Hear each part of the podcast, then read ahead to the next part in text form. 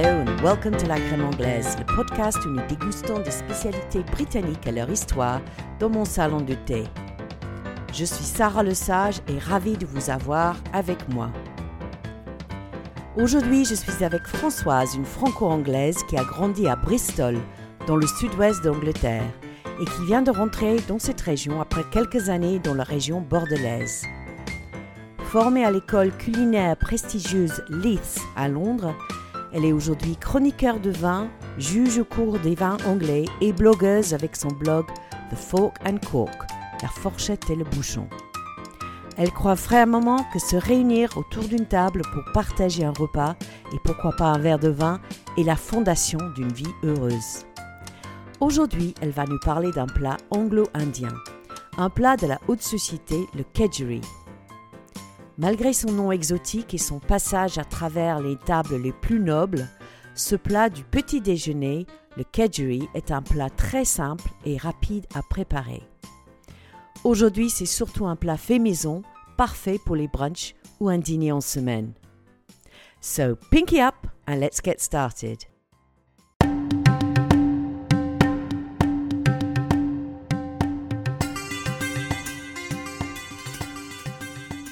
Alors, Françoise, comme le plat euh, que tu as choisi aujourd'hui, toi, tu as un héritage très mixte.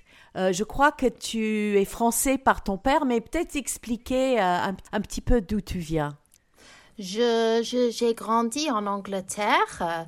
J'ai une mère un peu allemande, un peu écossais. Et du côté de mon père, euh, mon grand-père est en fait parisien euh, d'origine et euh, c'est pour ça qu'ils ont choisi un prénom un peu traditionnellement français pour le premier né. C'était moi. oui. Parce que Françoise, c'est pas courant pour une anglaise. Hein.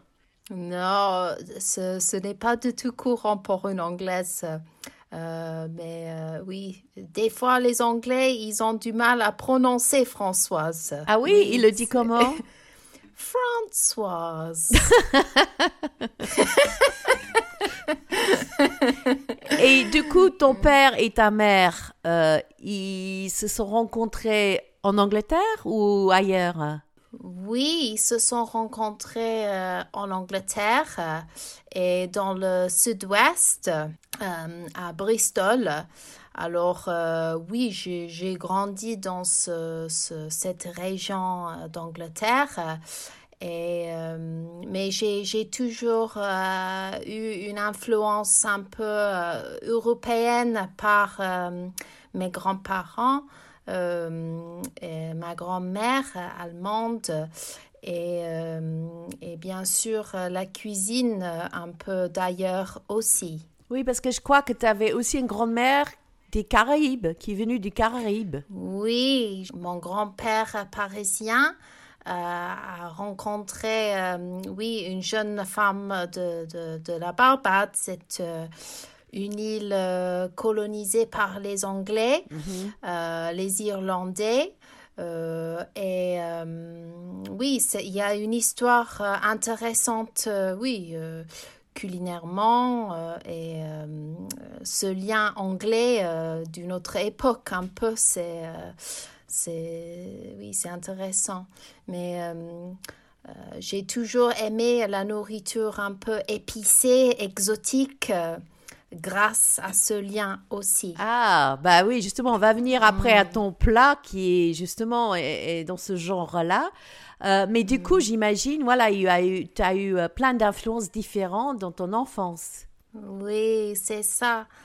Mais euh, j'ai toujours trouvé le, le, le, geste de se réunir autour de la table manger, c'est un rituel euh, un peu international qui convient à toutes les cultures. Et alors, euh, je sais que tu as grandi en, Angleterre. Est-ce que tu allais souvent en France quand tu étais petite? Je j'ai passé euh, un petit peu de temps en France, petite, mais c'était plutôt lors de mes études. J'ai étudié le français et l'espagnol à la fac et euh, j'ai fait euh, l'année Erasmus euh, à, à, Paris, à la Sorbonne. Et c'était là-bas que j'ai vraiment découvert, je dirais, la culture française et la gastronomie française aussi. Et c'est là qui est ta passion pour le vin et la gastronomie qui est née, ou peut-être certainement avant, avec toutes les influences dans ta famille? Oui, j'ai toujours, euh, j'avoue, j'ai toujours, euh, j'ai toujours aimé le plaisir de manger. Je suis euh, une, gourmande. Et je j'aime bien les, les activités qui travaillent la main, le geste, euh, oui, euh, les saveurs, euh, les arômes. je, j'ai toujours, je, je, me suis toujours sentie à l'aise dans, dans la cuisine. Mm-hmm. Mais c'était un petit peu plus tard, oui, je dirais, à mon retour en Angleterre, que j'ai, j'ai pris l'influence de, de, mon séjour en France. J'avais euh, à l'époque un petit copain breton mm-hmm. et on passait beaucoup de temps en Bretagne. Euh, oui, sa mère euh, aimait bien cuisiner. Elle était passionnée par les produits un peu nobles, locaux, cuisinés en, équilibre, frais. Euh, et tous les fruits de mer. Et en Bretagne, j'ai j'étais euh, touchée par cette influence-là ah aussi. Hmm. Et là, je crois que tu viens de revenir en Angleterre après quelques années à, Bordeaux. Oui. Où tu as travaillé dans le vin. J'étais à l'époque alors euh, à Londres. J'avais toujours un pied dans un parcours un peu culinaire et un pied dans l'éducation aussi. Alors, euh, j'étais euh, une co-directrice d'une école bilingue français à Londres. Et euh, du coup, ils ont ouvert une école à Bordeaux. Ah. Et j'avais déjà commencé mon blog The, The, Fork and Cook. Mm-hmm. Alors, j'ai voulu saisir cette occasion de, de, de découvrir cette région. Euh, euh, c'est très connu pour le vin et euh, c'est une belle région aussi, je pense. Ah oui, c'est magnifique. Et avec des forts liens avec la Grande-Bretagne, parce qu'ils ont toujours exporté beaucoup de vin en Angleterre. Ah oui, c'est, c'est, il y avait, j'ai vraiment remarqué euh, à Bordeaux, il y a ce, cette histoire, ce lien un peu euh, anglais par euh, Éléonore d'Aquitaine et les racines. Donc, on trouve pas mal de les maisons de thé. Les Bordelais, je dirais, ils sont, ils sont un petit peu réservés, je dirais. Et euh, on pourrait faire des comparaisons avec les Anglais aussi. Il y a la réserve un ah. peu euh, anglais, je trouve. Euh, ah ouais. Ah ouais. Hmm.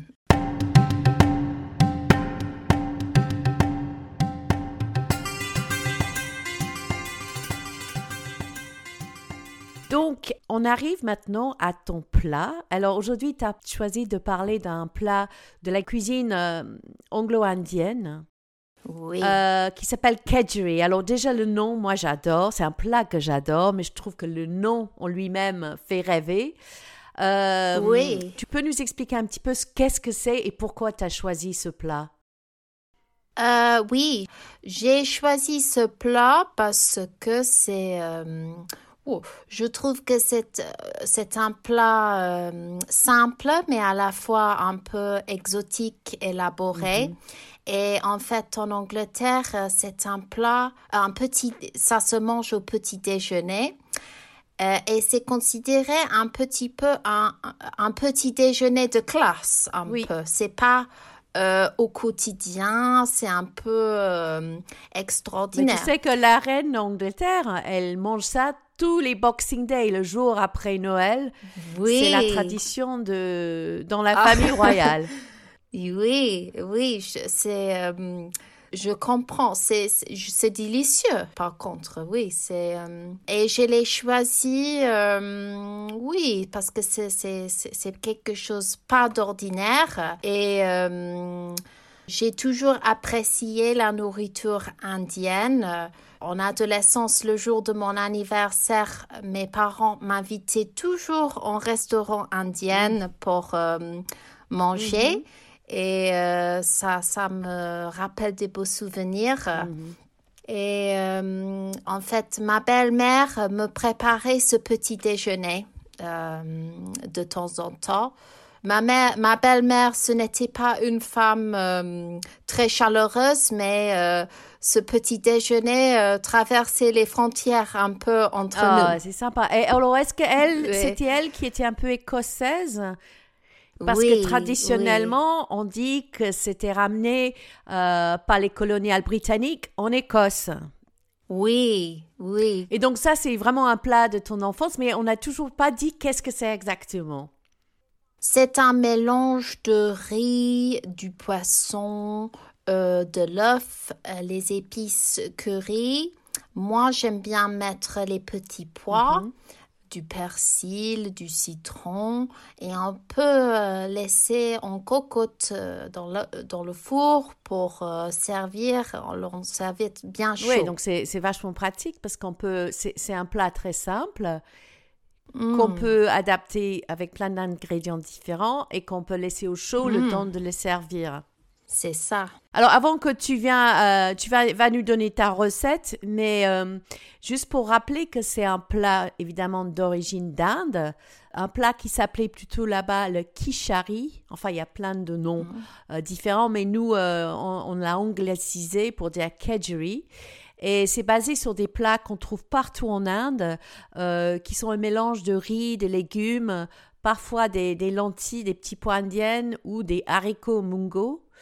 Et vraiment, ça dépend la région, ça dépend les familles, les épices qu'on met dedans. Et donc, euh, on trouve plein de variétés différentes. Donc, toi, tu vas me dire euh, quelle est ta recette euh, à toi, comment tu le prépares? Oui. Alors, d'abord, il faut pocher le haddock fumé dans un mélange d'eau, lait et quelques feuilles de laurier mhm. à feu doux. Et euh, il faut réserver l'eau du poisson euh, pour faire cuire le riz basmati dans l'eau du poisson conservé. Ah oui, donc comme ça, ça va absorber euh, les parfums du, du poisson. C'est ça.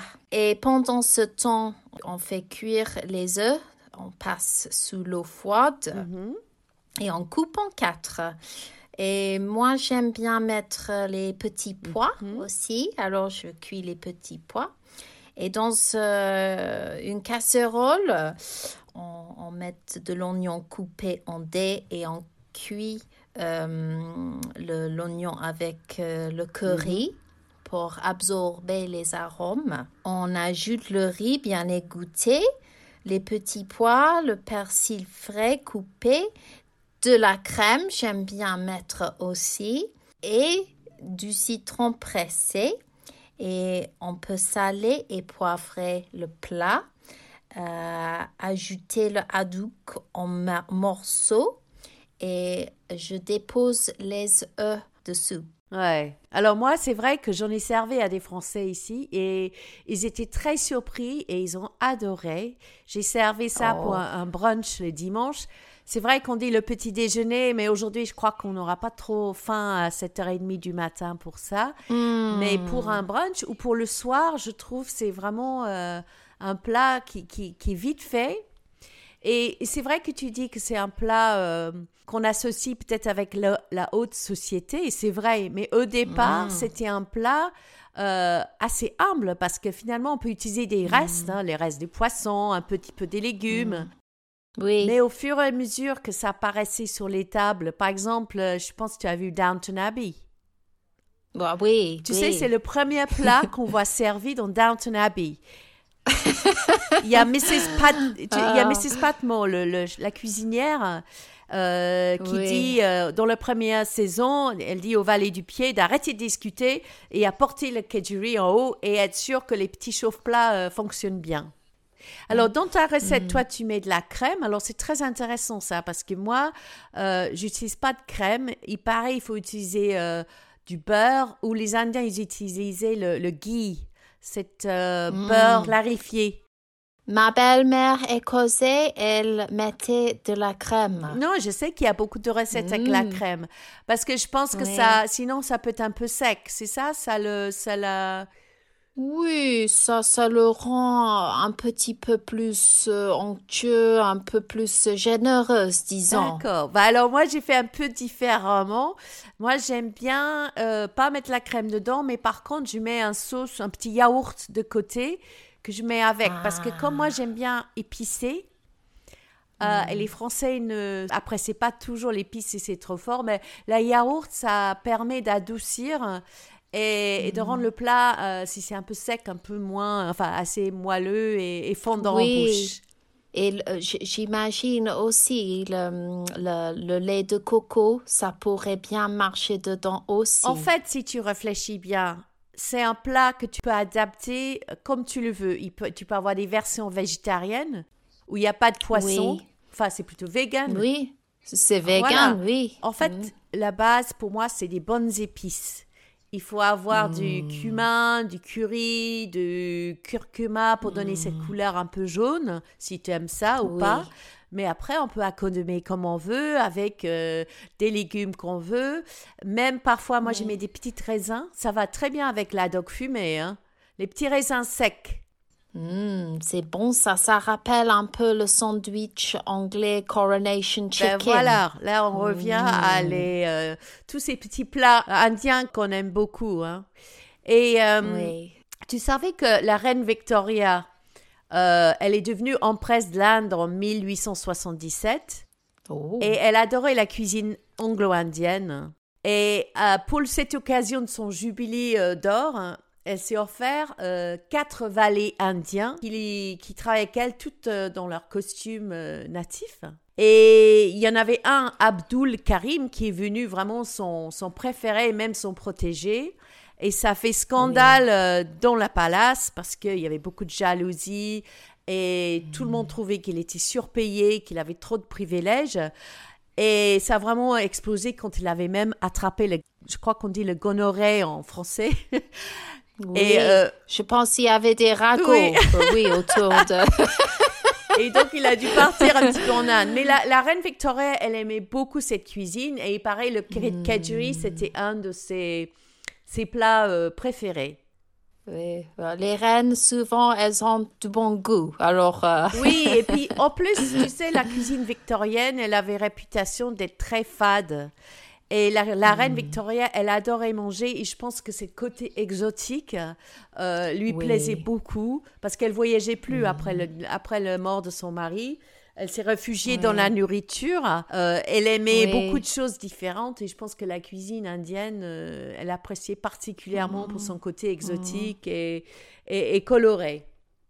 Alors, qu'est-ce qu'on pourrait dire de plus sur, sur le kedgeree? Euh, C'est vrai que cette euh, association avec l'extravagance et même décadence à l'époque, euh, on le trouve, le kedgeree, dans le, le livre Retour à Brideshead de Evelyn Waugh. Je ne sais pas si tu l'as lu. Brides, Brideshead Revisited. plutôt le film. Le film. Mais je sais pas si tu te rappelles, mais le, le, le personnage principal, Charles Ryder, qui était un officier de l'armée un peu, euh, un peu triste, un peu, euh, enfin pas très excitant, il a commandé une kedgeree sur le paquebot où il venait d'avoir une relation amoureuse et adultère avec Oh. une femme. Donc il a tout de suite commandé une kedgeree au saumon. Oh, oui, yeah. euh, à force de- des liens un peu royaux, c'est euh, oui, il y a un peu un petit, c'est un petit déjeuner de scandale. Ah voilà, ah, Oui, c'est très scandaleux. joli, le petit déjeuner de scandale. Et finalement, si on réfléchit, c'est, on parle beaucoup de fusion aujourd'hui, cuisine fusion. Mais ça doit être le premier plat cuisine fusion, vraiment, Oui, hein, oui. qu'on l'a ramené. Ouais. Et comme euh, tu disais, c'était un plat vraiment de la haute société, mais aujourd'hui, c'est vraiment euh, démocratisé, tout le monde le mange, et moi, je trouve que c'est la parfaite combinaison de tout ce qui est indien et européen. Parce que voilà, Oui. on peut mélanger tout ce qu'on veut avec un peu de ces épices extraordinaires que qui vient de là-bas. Et il y a de plus en plus les Anglais qui sont sensibles au gluten. Mhm. Et en fait, c'est un petit déjeuner, je trouve qu'il se digère euh, facilement. C'est léger, mais à la fois parfumé. Et euh, oui, ça, ça, ça cale bien. Et euh, euh, oui, pour euh, affronter le froid euh, l'hiver. Oui, surtout Hmm. une Écosse, exactement, exactement. Mais bon, moi, je pense que je mangerai plutôt vers 11h que, que 8h Oui. du matin. J'aime encore le toast et marmelade pour euh, le petit déjeuner. Ah oui, oui. Hmm.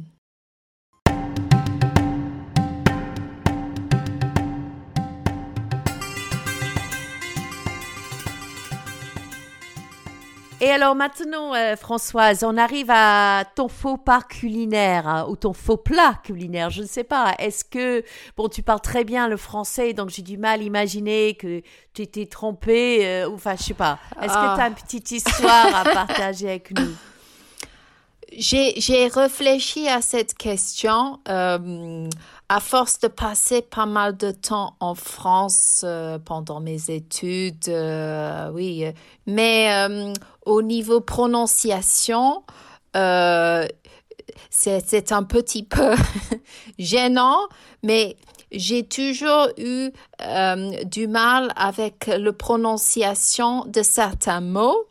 Je dirais en anglais the throat, en français c'est le, le cou. Oui, c'est ça. Oui. Oui, oui, oui. Je, j'ai, j'ai du mal des fois parce que le son, c'est très similaire, la prononciation du cul. Ah, le, le bum, le cul. Oui, the bum, c'est ça. Et faire la queue. Ah oui. Alors, entre ces trois, Mais tu sais, tu es, en bonne tu es en très bonne compagnie parce que je ne sais pas si tu avais entendu à l'époque, le prince Charles, il est venu en France et il voulait dire qu'il a eu, le- il a, il voulait dire la première fois qu'il est venu, il est tombé amoureuse et donc il voulait dire qu'il a eu le coup de foudre. Mais il s'est trompé dans la prononciation, donc il a dit j'ai eu le cul de foudre. oh, Et les, les, les journalistes, ils étaient pas du tout, euh, ils étaient pas cool avec lui. Ils ont passé ça en, en boucle à la télé où c'est marqué j'avais le QQQ de foudre, j'avais le QQQ de foudre. Donc tu vois, tu es en bonne compagnie hein, ah, parce que cul de foudre en anglais ça veut dire the bomb on fire.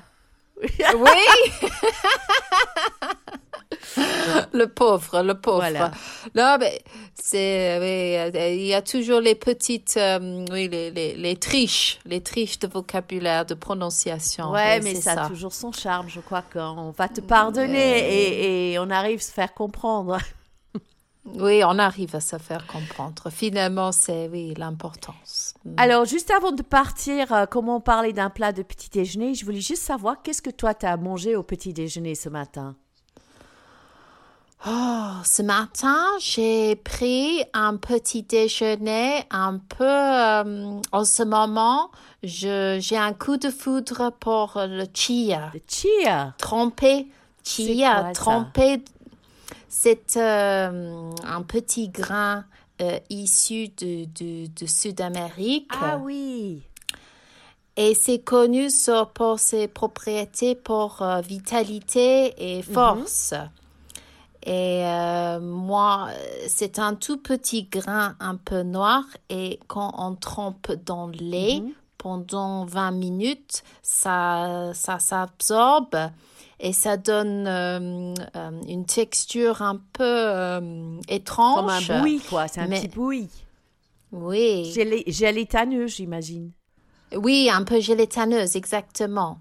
Mais c'est euh, c'est doux, ça se digère facilement, ça donne une bonne force et ça va très bien avec euh, les pois, le poire coupé dedans. Ah, donc un petit déjeuner sain? Oui, un petit déjeuner sain ce Ah, matin. ça donne envie. Je, je vais essayer. Je, je commence à avoir des, des, des graines de chia. Je crois que c'est des graines hein, ici. Mais c'est vrai qu'on Oui. a beaucoup de choses plus exotiques en Angleterre qui met du temps pour arriver en France. Mais euh, j'en ai vu l'autre jour, donc euh, maintenant je saurai quoi faire. Mais en tout cas, Françoise, un grand merci. Euh, tu vas me passer cette recette pour le kedgeree parce que je pense qu'il Oui. y a pas mal de gens qui voulaient l'essayer. Et puis, ben, vraiment un grand merci euh, d'avoir passé euh, ce temps avec moi et partagé toute ton histoire et ta recette aussi. Oh, tu es rayonnante et c'est un grand plaisir pour moi aussi. Merci. Oui. Merci d'avoir écouté la crème anglaise. Vous trouverez la recette de Françoise pour le kedgeree sur mon site web ainsi qu'un lien vers son blog The Folk and Cork. Vous pouvez trouver tous les épisodes sur mon site lacrèmeanglaise.eu ou sur Spotify, Deezer, Apple, Google ou sur vos plateformes de podcast habituelles. À très bientôt pour un nouvel épisode. Cheerio and see you soon.